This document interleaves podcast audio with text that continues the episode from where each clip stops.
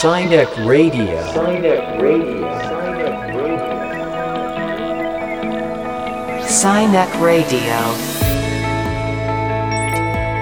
こんにちは京都芸術大学客員教授谷崎テトラですこんにちはヒューマンルネッサンス研究所の中間真一ですこの番組サイニックレディオは科学と技術と社会がお互いに関係しながらスパイラルに進化していく未来シナリオを共に考える番組です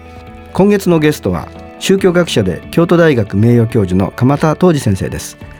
今月は楽園についてのお話を伺っていますが。あの先週の話の中で鎌田先生が京都学派はひ開けの学派なんだとおっしゃっててやっぱ未来もそういう形で開いていく開けのあり方を考えていく楽園ってそういうもんかなと思いながら最後に聞いてました。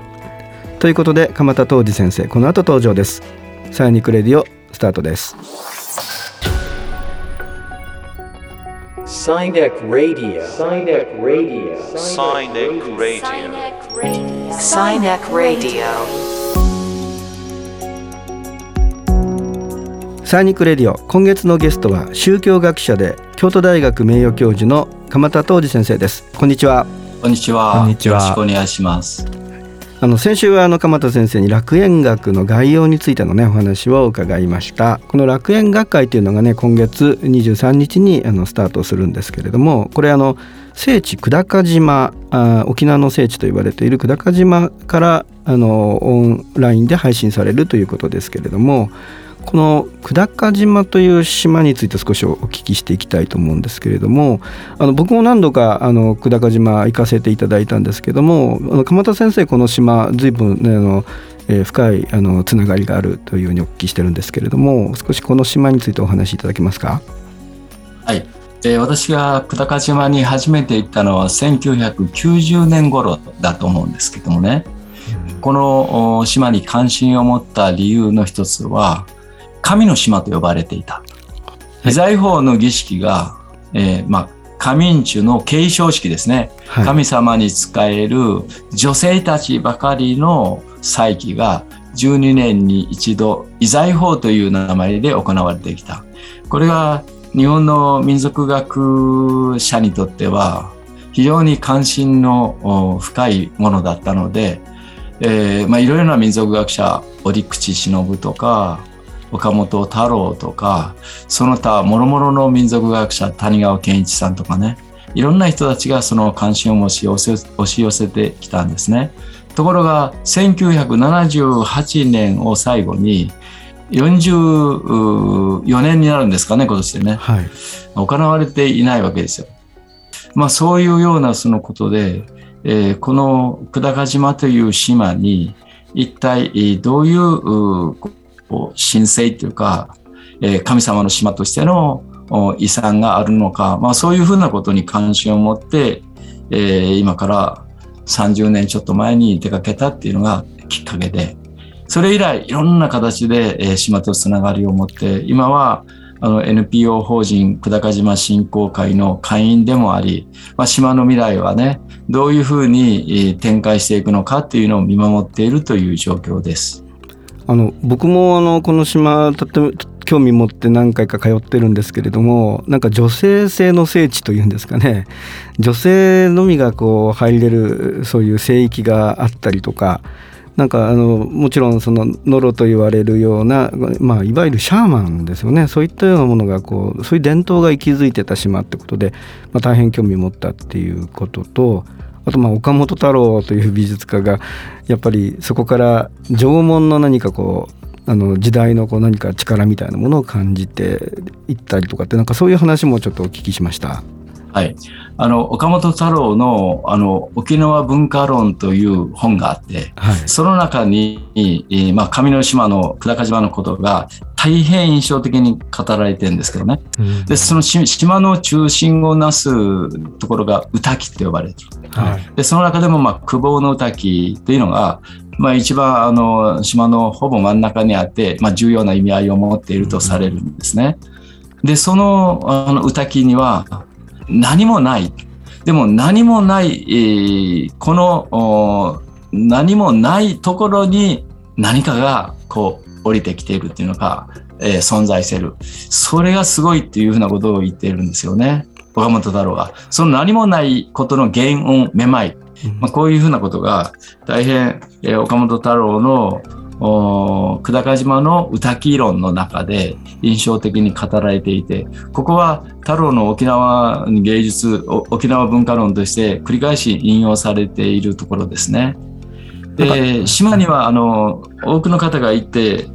ある意味でその観光資源のようなものがあるわけではないので、そこには周りに海があり、えーこの平たい久高島の小さい島に聖書として歌木はあるんですけれど男性は入れませんしね。なのでそういう意味ではですね何か見て回るというふうに言って普通の観光地のように考えていくと海とお森と風みたいなね。そういう世界の中に何もない感の中で何かを見出すことができるかどうかこの辺が非常にねあの重要なことになるかと思いますね。なんか普通何もない楽園。みたいなあの普通なんか日本の聖地っていうとね神社があって鳥居があってとか、なんかそういうのしめ縄があってってイメージがあるんだけどそういったものが一切ないこの、まあ、むき出しの聖地っていうんですかね。もともと日本の原風景、まあ、もう縄文時代の頃はおそらくこういう形で祭祀が行われてたのかなと想像できるようなね場所で僕すごい感動したんですけれどもここから楽園学を始めていくというのはどういった意味があるんでしょうか？これにはいろんなあのつながりがありますよね。で私が1990年ぐらいに最初に久高島に行った後大重純一郎さんという映画監督と出会いましたね。その大重純一郎さんという映画監督が沖縄の民族学者でカメラマンでもあった比嘉康夫さんという人の遺言をあのこう記録することになったんですよ。で、その比嘉康夫の魂というあのドキュメンタリーになった映画を作った時に、最後、比嘉康夫さんが亡くなる時にね、久高島に渡ってるんですね。で、久高島の祭儀のことをずっと彼は写真に撮ったり研究もしてきたので、えー久高島の本を死ぬ直前に集英写真書だったかな。あの、久高島の本を出しているんですよ。で、そのお本が出た直後ぐらいに亡くなって、その頃に、えーその収録したドキュメンタリー、まあ、遺言のような言葉を彼は映画にしたんですね。それがきっかけになって、大重さんが久高島に移り住むことになり、その大重純一郎という映画監督、私は非常に、まあ、盟友的な親友でもあったので、その彼の活動を支援するという、まあ、しあのサポーターの位置についたんですね。そして、えー12年に及ぶ久高オデッセイという久高島の生活、自然、文化、そういうものを撮影し続けるドキュメンタリー版あの映画を3本作ったんですよ。第1部、第2部、第3部、久高オデッセイ第1部、第2部。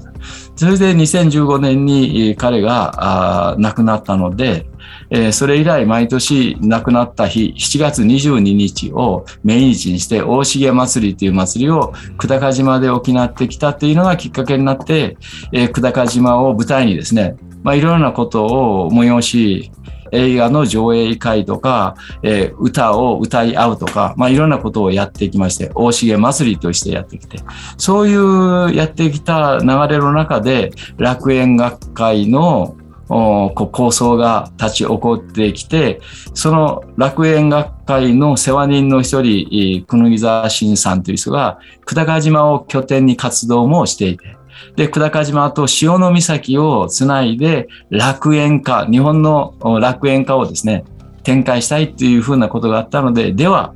じゃあ、ちょうどいいから、大重祭りの翌日にね、えー久高島で、えー楽園学会をやったらどうでしょうかみたいなことから、今回7月23日に楽園学会を久高島ってで行うことになりました。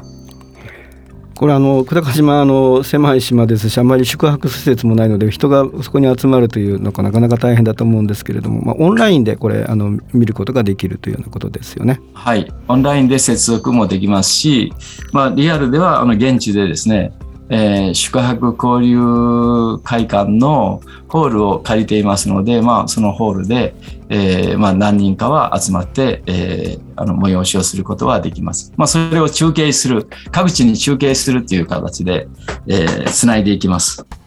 まあ本当に一周回るのにまあ小一時間で一周回れてしまうようなねあの小さな島なんですけれども、まあこれもともと琉球開闢といいますかね最初にここに神様が降り立ったみたいな島って言われていてちょうどなんかあのその海の彼方に二来家内という楽園があるという、まあ、うん海の向こうの楽園信仰の一つの浜辺にこの五穀の種が、えー流れ着いたと。そしてそれがこのまあいわゆる五穀というものが広がっていった、えーあのまあ伝説のまうんあ最初、まあいわゆる穀物ですね。うんというものが届いたというような話も残っているような場所でそれが多分日本の創世神話なんかにもつながっているんじゃないかというようなね研究もなんかそんな感じもしますね。ねあるところであの、今のテトラさんの話のね、あの、日本の創世神話だと、古事記だと、イザナギ、イザナミの御事が、はい国生み神話、まあ、国を生んでいくっていう物語になりますよね。はい。その国生み神話の一番最初は、昼子、あ淡路島、うんそして、えーこう伊予の二穴の島、まあ、四国っていうことになっていって、特にあの、まあ、重要なのは淡路島っていうことになっていくんですよね。で、その淡路島が最初に生まれてくる前に降り立つ小野頃島、小野津からコロコロと凝り固まってできた、雫の中から凝り固まってできた、まあ、小野頃島という島に降り立って、水戸のまぐわいをして、そこで出産するように、日本の大屋島の国々を、島々を生んでいくと。で、こういう、こう、小野頃島と淡路島をくっつけたような、一番最初のですね、あの、こう、創生の起点になるような島が久高島なんですね。だからそこが最も神聖視されてきて、東の方にえもう何もない。ですから、沖縄の政府世界遺産になっている最も重要な聖書は、セーファー歌記という歌記なんですね。で、少子王朝の最も重要な施設で、奄美清という神女、最高神女の就任式がこのセーファー歌記というところで行われていたんですが、このセーファー歌記から真正面、真東に見える島が久高島なんですよ。なので、少子王朝にとっては、その久高島っていうのが非常に重要な、うん、こう霊的エネルギーの一番根源をこう占めているというふうに捉えられていたわけですね。そして先ほど言ったように、一番最初に始まる、まあ、エデンの園みたいなイメージを持っているね、島ですから、そこからあらゆるこうこうエネルギーというか、えー何かが供給されてくる、神聖さがね、供給されてくる。その神聖さの源に二来家内という、まあ、魂の世界がある。こういうふうな考え方が世界観としてあったということです。はい、えー今日はこの7月23日にスタートする楽園学会の,、まあ、あの場所ということで久高島についてのねお話を伺ってきました。えー、鎌田先生どうもありがとうございました。ありがとうございましありがとうござたい。ました。Sinek Radio. Sinek Radio. Sinek Radio. Sinek Radio. ということでいかがでしょうか？島っていう単位、はい、これが何かまたキーポイントを握ってるような感じもしますよね。やっぱなんかあの未来のユートピアのプロトタイプというのが、ええを作っていくというか、まあ、それが実は昔の日本にあった可能性があるっていうようなね、ことがちょっとイメージできて僕は大変面白いなと面白いですね。思いました。は